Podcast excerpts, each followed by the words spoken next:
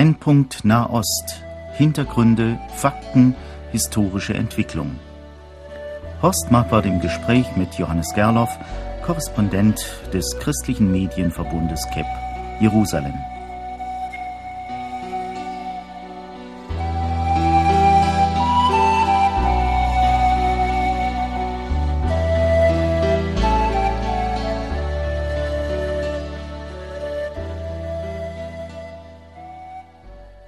Verehrte Hörerinnen und Hörer, ich freue mich, Sie jetzt wieder an einem Gespräch anteilnehmen zu lassen, das ich mit Johannes Gerloff führe, dem Korrespondenten des Christlichen Medienverbundes mit Sitz in Jerusalem. Hallo, Johannes Gerloff. Ja, Shalom, Shalom. Herr Gerloff, an der Kritik an Israel stoßen sich die Geister. Darf man Israel kritisieren? Darf man es nicht? Ich meine jetzt mal als Christ oder als Deutscher.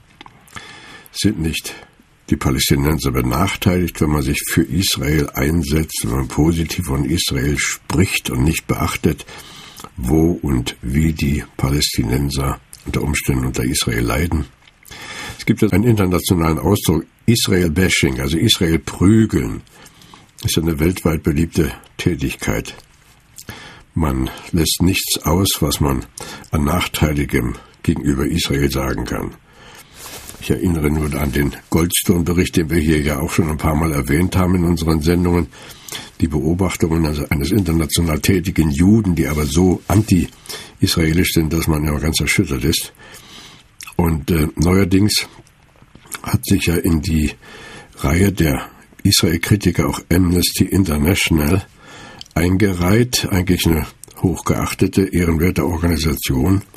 Man weiß gar nicht, was in die Gefahren ist, dass da auch eine für meine Begriffe relativ unsachliche Israel-Kritik beginnt. Vielleicht können wir da mal einsetzen. Da ist ja ein Bericht erfolgt über beschrieben sogenannte Troubled Waters, also schwierige Situation oder unangenehme Lage. Es wird behauptet, Israel hindere den Zustrom von Wasser für die Palästinenser. Wie sehen Sie denn das?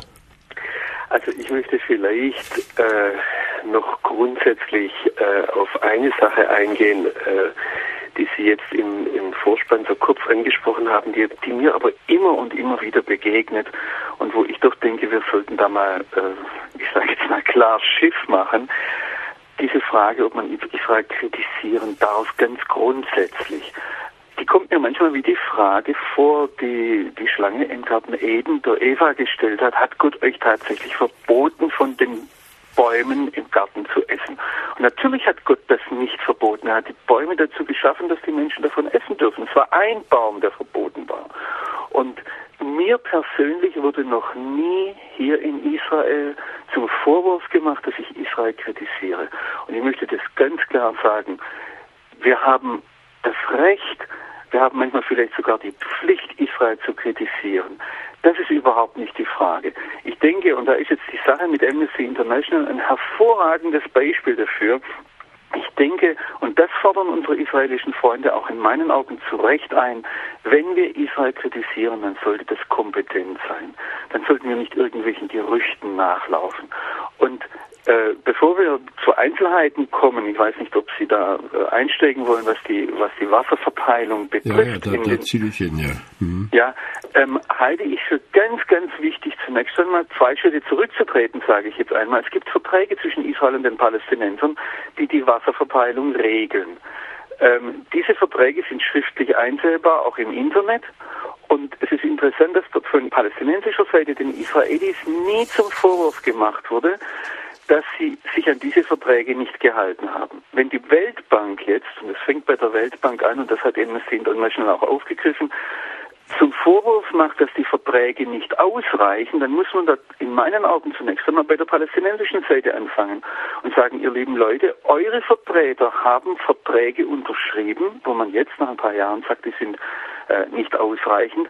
Äh, da hätten Sie doch vorher dran denken müssen. Wozu haben die verhandelt? Wenn man hier sagt, die Palästinenser haben nicht genug Wasser, was durchaus sein kann, dann muss man die Frage stellen, wo liegen dafür die Ursachen? Und ich denke, da liegen zuallererst die Ursachen bei den palästinensischen Unterhändlern, die noch dazu davon träumen, dass drei bis fünf Millionen palästinensische Flüchtlinge in der Heimat irgendwo in Israel oder in Palästinensergebieten finden sollen, dann hätten wir doch auch daran denken müssen und sagen, ja, wir brauchen so viel Wasser, dass wir noch drei bis fünf Millionen Leute mehr aufnehmen können. Das Interessante ist, dass auch von palästinensischer Seite niemand Israel dafür kritisiert, dass es sich an die Verträge nicht hält.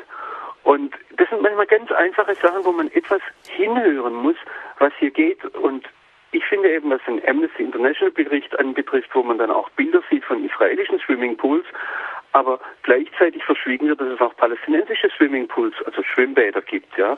Und äh, ich könnte sie jetzt mitnehmen und das Bild ist bei Amnesty International, äh, das zeigt dann ein, ein, Schwimmbad in der in der Siedlung Male Adumim, äh, wo eine ganze Siedlung ein Schwimmbad hat.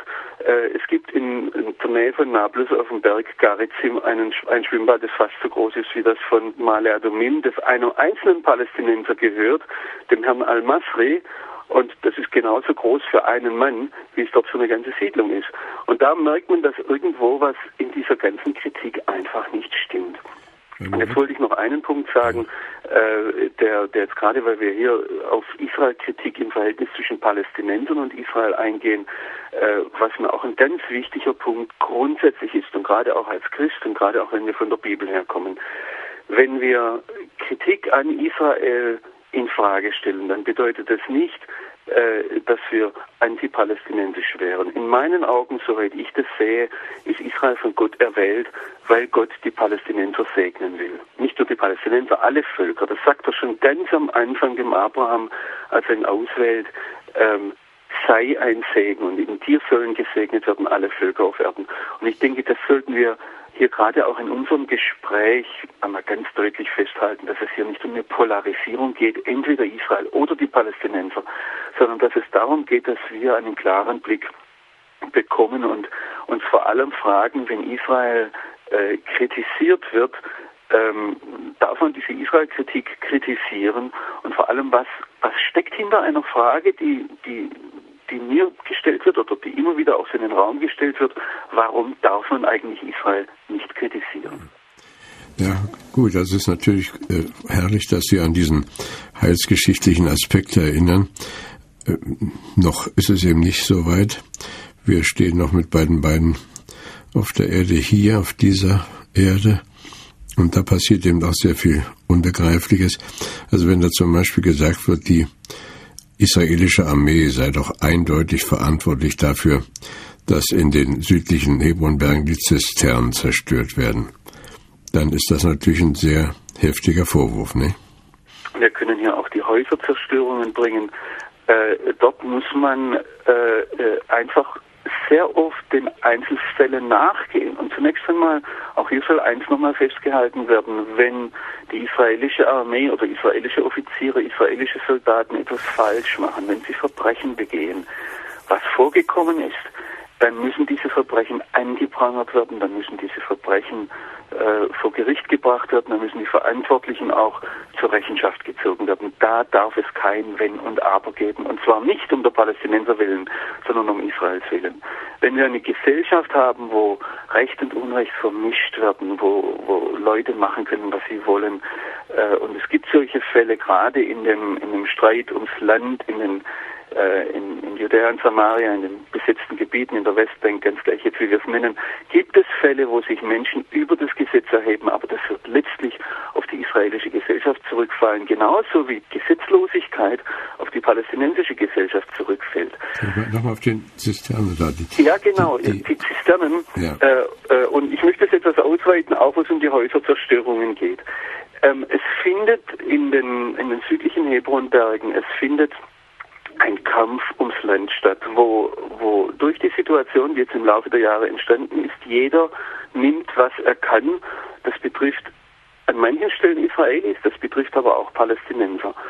Und äh, soweit ich die Fälle sehe, aber jetzt, ich möchte hier sehr vor Allgemeinungen warnen und ich möchte jetzt die, die israelische Armee auch nicht gleich von über jede Kritik erhaben machen, aber soweit ich die Fälle sehe, geht es sehr oft und in den meisten Fällen darum, dass Palästinenser illegal Dinge gebaut haben. Ich weiß in einigen Fällen, gerade in den südlichen Hebronbergen, äh, davon, dass sie Zisternen, dass sie Wasserbecken gebaut haben und dann offizielle Wasserleitungen angezapft haben, illegal, und sich da ihre, äh, ihre eigenen Wasservorräte praktisch aufgefüllt haben. Ja. Und dass dagegen die Armee natürlich vorgeht, die äh, in, in diesen umstrittenen Gebieten äh, das Sagen hat, äh, das ist ja vollkommen klar. Stellen Sie sich vor, Sie würden sich in dem Garten ein, ein Schwimmbecken machen und an der öffentlichen Wasserleitung äh, einfach Wasser mhm. abzapfen, da würde wahrscheinlich die Stadtverwaltung auch in, in Wetzlar kommen und sagen, hallo, äh, so geht das nicht. Aber Amnesty sagt nun also, die palästinensischen Dorfbewohner sollen vertrieben werden. Das ist ein alter Vorwurf.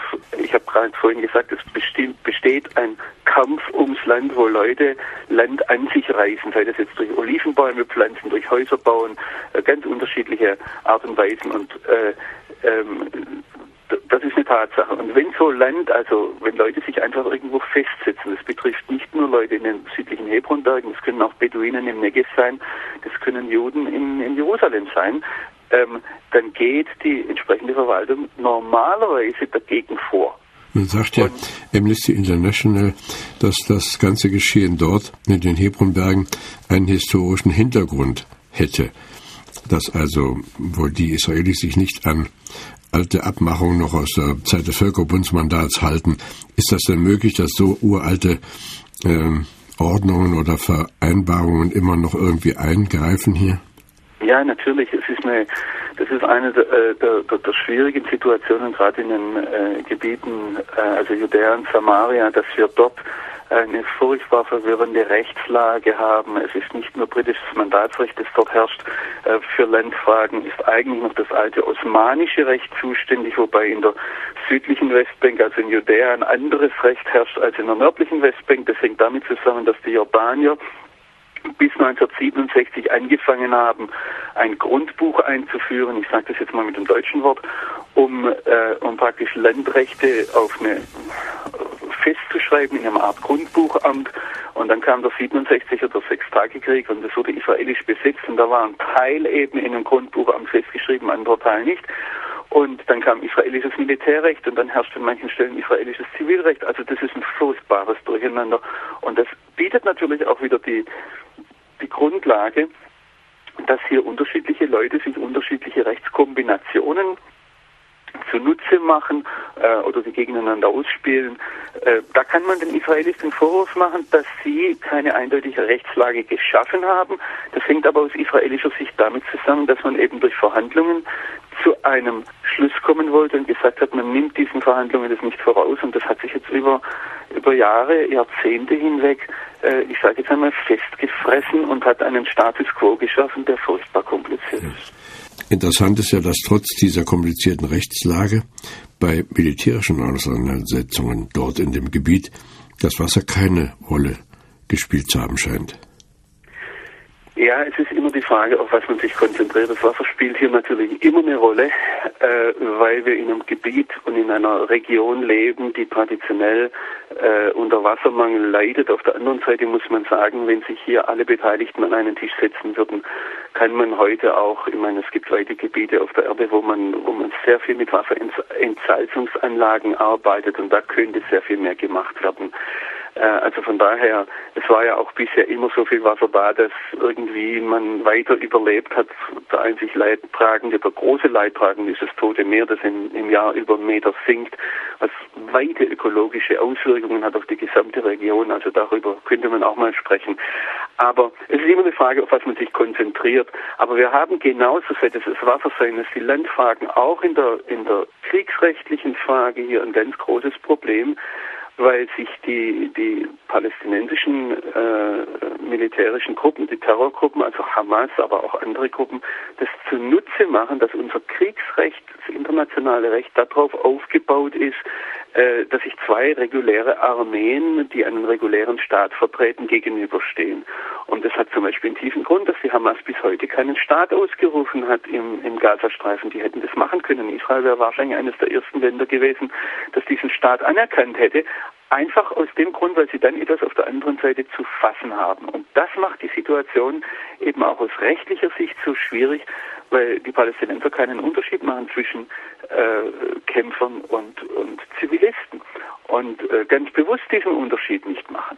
Und, ähm, und da gibt es natürlich dann auch unwahrscheinlich viele ähm, Möglichkeiten, Kritikpunkte anzusetzen. Sie haben eben das Wort Entsalzungsanlage erwähnt. Warum wird nicht überhaupt viel mehr äh, mit Entsalzungsanlagen gearbeitet? Ich meine, die, die Probleme im Gazastreifen wären doch mit solchen Anlagen relativ einfach zu lösen. Ja, nicht nur das. Ich kann hier noch ein anderes Problem reinbringen und das ist die Frage, bei einer Entsalzungsanlage braucht man ja Energie. Woher bekommt man den Strom? Israel bekommt den Großteil seines Stroms durch Kohlekraftwerke ähm, und ist dadurch auch sehr abhängig vom Ausland. Ähm, man hätte hier über die Jahre schon viel mehr im Bereich Sonnenenergie machen können und hier haben wir jetzt einen Punkt, wo wo ich sehr kritisch bin im Blick auf Israel. Der Grund dafür, ob das die, die, die Entsalzungsanlagen oder andere Dinge sind, äh, liegt ganz einfach darin, soweit ich das sehe, dass eine demokratisch gewählte Regierung einen Horizont hat von äh, je nach Legislaturperiode zwei bis fünf Jahren, äh, in der Regel vier ja. Jahren. Und eine Entsalzungsanlage, die amortisiert sich eben äh, erst nach 20, 30 Jahren. Wir können die Regierungen nicht verurteilen. Ich habe ja eben den Zwischensatz gemacht, dass wir ähnliche Probleme hier haben. Den Eindruck, dass auch der Bundesrepublik Deutschland im Augenblick mehr auf den Wähler geschaut wird als auf die Probleme. Wir sprechen ja über die Kritik an Israel und inwieweit die gerechtfertigt ist. Ähm, das ist ähm, ein Punkt, dass wenn wir, dass es überhaupt kein Problem ist, an Israel Kritik zu üben, solange das irgendwo in der Proportion bleibt. Aber mir hat kürzlich jemand, ich habe das noch nicht nachgeprüft, aber ich denke, ich darf das einfach mal so weitergeben, äh, jemand gesagt, dass wenn man alle UNO-Resolutionen nimmt, dass es interessant ist, dass der jüdische Staat Israel in den 60 Jahren, die die UNO jetzt ungefähr besteht, mehr verurteilt wurde als alle gesamten anderen Mitglieder der UNO gemeinsam. Hm. Und da muss man doch aufwachen und sagen, hier ist irgendwas faul. Ja. Ähm, nicht, dass es nichts zu kritisieren gäbe, noch einmal, sondern die Frage ist die Relation, warum regen wir uns auf, wenn ein palästinensischer Junge erschossen wird, und das ist furchtbar, und wir sollten uns darüber aufregen, aber wir schweigen auf der anderen Seite, wenn, und ich habe dafür Beispiele, Tausende, wenn Zehntausende Araber umgebracht werden von ihren eigenen Leuten, dann, wenn ein arabisches Leben von einem Juden umgebracht wird, ist es ungleich viel mehr wert, als wenn es von einem Araber umgebracht wird. Und da denke ich, müssen wir uns selbst fragen, da geht es zunächst mal noch gar nicht um den Nahen Osten. Warum ist dieser Satz, und ich bringe es jetzt mal auf den Punkt, dieser Satz, die Juden sind schuld, für uns so furchtbar sympathisch? Ja. Warum machen wir so große Anstrengungen, ich benutze jetzt mal ein Bild, an diesem Splitter im Auge des jüdischen Bruders rumzupulen.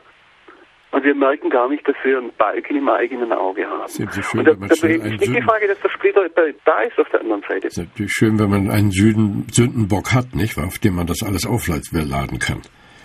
Wir sollten uns eben nur darüber im Klaren sein, dass wenn man einen Sündenbock hat äh, oder wenn man jemanden, wenn, wenn man auf jemanden die Schuld abwälzt, dass das meistens irgendwann auf uns selbst zurückkommt. Und ich habe da nicht so sehr Sorge um Israel, ich habe Sorge um uns selbst. Ja, jetzt wäre es natürlich schön, was Sie da eben gesagt haben, was Ihnen jemand gesagt hat, wenn man das nochmal äh, wirklich nachprüfen könnte. Es wäre ja ungeheuer, wenn äh, in den vergangenen 60 Jahren äh, die Israel mehr verurteilt oder mindestens so viel verurteilt worden ist wie alle anderen UNO-Staaten zusammen. Das ist ja eine ungeheure Geschichte. Das müsste man also wirklich mal nachprüfen. Vielleicht noch eine letzte Frage nochmal zu der Wassergeschichte.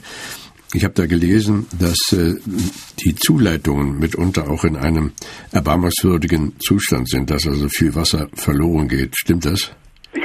können Sie von der deutschen GTZ, also Gesellschaft für technische Zusammenarbeit, die ja viel mit Wasser- und Abwasserfragen in Palästinensergebieten zugange ist, das können Sie von denen hören, dass 30 bis 40 Prozent, 30 bis 40 Prozent des Wassers durch äh, schadhafte Leitungen in den Palästinensergebieten verloren gehen. Ja, und das ist wirklich eine Sache, die können Sie nicht den Israelis in die Schuhe schieben, die müssen selber hergehen und die Leitungen ja, reparieren. Also, ja, man schiebt es den Israelis in die Schuhe, aber die Palästinenser müssten die Leitungen flicken. Also ich könnte Ihnen auch Bilder zeigen, wie, wie Leute in Jericho war ich vor einiger Zeit und da hat einer anstatt die Straße mit dem Besen zu fegen, das eine halbe Stunde lang mit dem Wasserschlauch getan und äh, man sieht einfach diese Bilder und, und, und fragt sich dann, also in welcher Welt leben wir, gerade wenn diese Wasserfrage immer und immer wieder äh, Israel angekreidet wird, wobei ich jetzt auch hier klar sagen möchte, äh, meine israelischen Nachbarn haben das Wassersparen auch nicht erfunden. Ja, das sind wahrscheinlich war das eher meine schwäbische Großmutter. Aber äh, also von daher, äh, das wäre auch nochmal ein Punkt, dass man hier wahrscheinlich sehr, sehr viel mehr Wasser sparen könnte, wenn man damit effektiv umginge. Aber das betrifft alle ja. Beteiligten. Jetzt will ich mal noch die Wasserfrage ver verlassen, mal noch ein anderes Thema anschneiden für die restlichen Minuten hier. Man hört zurzeit wenig über Gewalttaten. Gibt es die nicht mehr? Zwischen Israelis und Palästinensern. Ja. ja. Äh, doch, es gibt die. Jetzt gerade in den letzten Tagen wurden große äh, Pakete mit Bomben am Strand zwischen Aschkelon und Ashdod gefunden. Ähm, es ist so, dass, dass sich dauernd etwas tut. Es werden auch immer wieder Steine geworfen. Äh, es fallen auch immer wieder Raketen vom Gazastreifen auf Israel. Aber zum einen habe ich den Verdacht, dass man von der israelischen Seite her ganz bewusst versucht, diese Dinge etwas abzuwiegeln, weil natürlich ein geworfener Stein dann vor allem Wirkung hat, wenn er in den Medien genannt wird. Und äh, wenn man Schrecken, also Terror heißt Schrecken verbreiten und der Terror ist heute so effektiv, nicht weil die Menschen umgebracht werden, sondern weil das sofort über die ganze Welt verbreitet wird. Und äh, ich habe den Verdacht, es werden eine ganze Reihe von Dingen äh, so nicht gemeldet, auch nicht in dem Zusammenhang gemeldet, äh, weil man sich sagt, man will doch den Leuten einfach mal ihre Macht nehmen, indem man es nicht so verbreitet. Äh, ich muss jetzt dazu sagen, dass auch wir zum Beispiel bei Israel Netz äh, nicht täglich diese Meldungen bringen, wenn, wenn irgendwas äh, passiert, aber wir bringen dann immer wieder Zusammenfassungen, so wie wir das jetzt hier auch sagen. Es gibt dauernd, es gibt immer wieder Versuche und in letzter Zeit ist natürlich auch im Blick auf den Iran äh, eine Sache, dass äh, im, im, internationalen Bereich, wir haben davon gehört, dass ein Hamas-Mitglied in Dubai tot aufgefunden wurde und man schiebt es dem Mossad in die Schuhe, also dem israelischen Geheimdienst. Äh, man rechnet mit Anschlägen, es herrscht sehr große Alarmbereitschaft unter den Sicherheitskräften in Israel, aber auch im Ausland. Aber es ist ja schon seit Weihnachten, dass diese äh, Schwierigkeiten wieder aufgebrochen sind, dass also Gewaltszenen berichtenswert gewesen wären. Ja, ich hatte an Weihnachten, weil am Heiligabend ein Rabbiner ermordet wurde ja. äh, und es dann unterging. Ich habe gedacht, ich, ich muss darüber etwas sagen. Wir haben das in Israel jetzt dann auch berichtet. Ähm, einfach deshalb, weil ich damals nicht wusste, wie das, ob das vielleicht der Beginn einer neuen Gewaltwelle ist. Und dann äh, fängt man eben wieder bei der Reaktion der Israelis an. Ähm, und deshalb war mir es wichtig, da doch gleich den Anfangspunkt zu setzen. Das wurde jetzt zum Glück nicht so. Aber ich denke, ich möchte hier nochmal äh, eine andere Richtung weisen. Wir haben einen Krieg, der wirklich dauernd geführt wird äh, äh zwischen Iran und Israel, zwischen dem Iran und dem Westen. Und äh, das wäre vielleicht auch mal ein, ein Thema für eine unserer Sendungen. Aber mir wird es gerade in letzter Zeit wieder klar, dass da ein, ein ganz harter Krieg geführt wird, den wir oft gar nicht so wahrnehmen, weil wir eine ganz andere Vorstellung von Krieg haben, aber ein Krieg, der auch viele Tode fordert. Ja. Jetzt haben Sie zweimal den Begriff Israel-Netz erwähnt. Was ist das?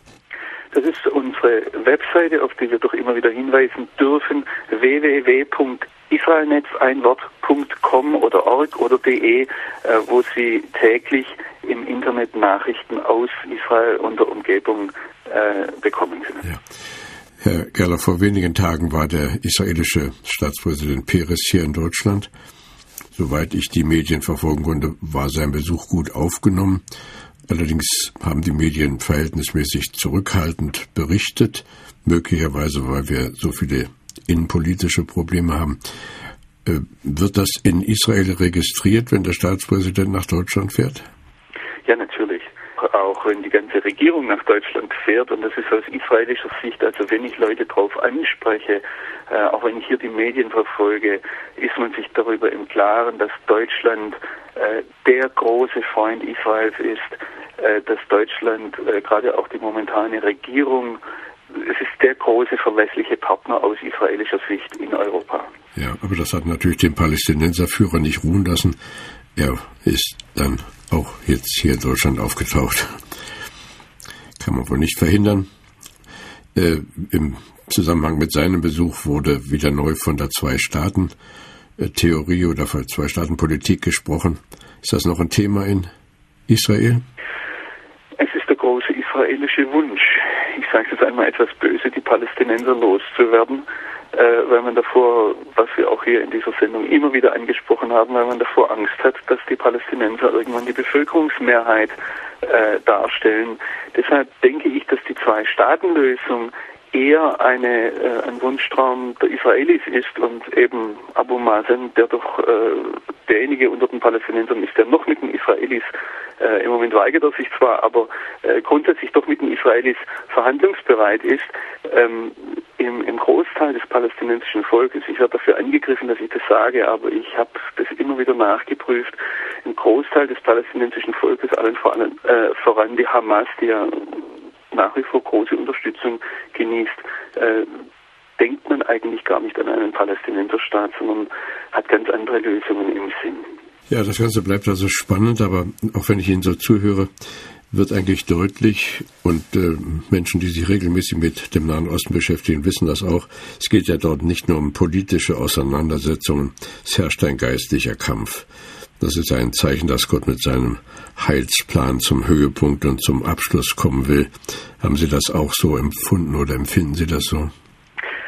Ich gehe davon aus, weil uns die Bibel das so sagt. Und das, wie ich äh, Journalismus betreibe, wie ich daneben meine Bibel lese, da be bewegt mich eigentlich, da begleitet mich ständig die Frage, Herr, wo erkenne ich jetzt deine Hand? Ich möchte da sehr vorsichtig sein und deshalb bieten wir auch hier in unserer Sendung selten äh, oder gar nie Patentlösungen an, dass wir sagen, hier so und so ist es, aber wir, sondern wir geben Denkanstöße. Und ich denke, dass hier ganz wichtig ist, dass wir als Gemeinde funktionieren. Sie aus Ihrer Perspektive, 3000 Kilometer Entfernung, ich hier praktisch direkt mit der Nase dran. Die Bibel haben wir beide, äh, deshalb tauschen wir Informationen aus. Deshalb sind uns auch Hörerreaktionen immer wieder so wichtig und die werden, wenn wir auch nicht alles beantworten, aber die werden ernst genommen, die werden wahrgenommen, äh, weil ich denke, dass wir diesen Austausch brauchen, dieses Gespräch über der Bibel und über dem Zeitgeschehen. Ja, das ist also eine Aufforderung gewesen an Sie, verehrte liebe Hörerinnen und Hörer. Schreiben Sie, geben Sie uns Ihre Eindrücke auch nach dieser Sendung wieder. Wir freuen uns über jeden, der sich meldet. Jetzt wollen wir auch diese Sendung wieder abschließen mit einem Gebet. Lieber himmlischer Vater, wir wollen dir von Herzen Dank sagen, dass wir in deinen Händen sind und dass wir auch Israel und die Palästinenser in deinen Händen wissen. Segne du die Verantwortlichen, gib ihnen Weisheit, Schenke, dass sie klare Entscheidungen treffen, ob es jetzt um das Wasser geht oder um das Zusammenleben. Wir vertrauen dir den Nahen Osten an und bitten dich für alle, die dort die Geschichte schreiben. Lass sie erfahren, dass du der Herr der Geschichte bist. Stärke auch unseren Glauben. Wir preisen dich um Jesu Willen, danken dir. Amen.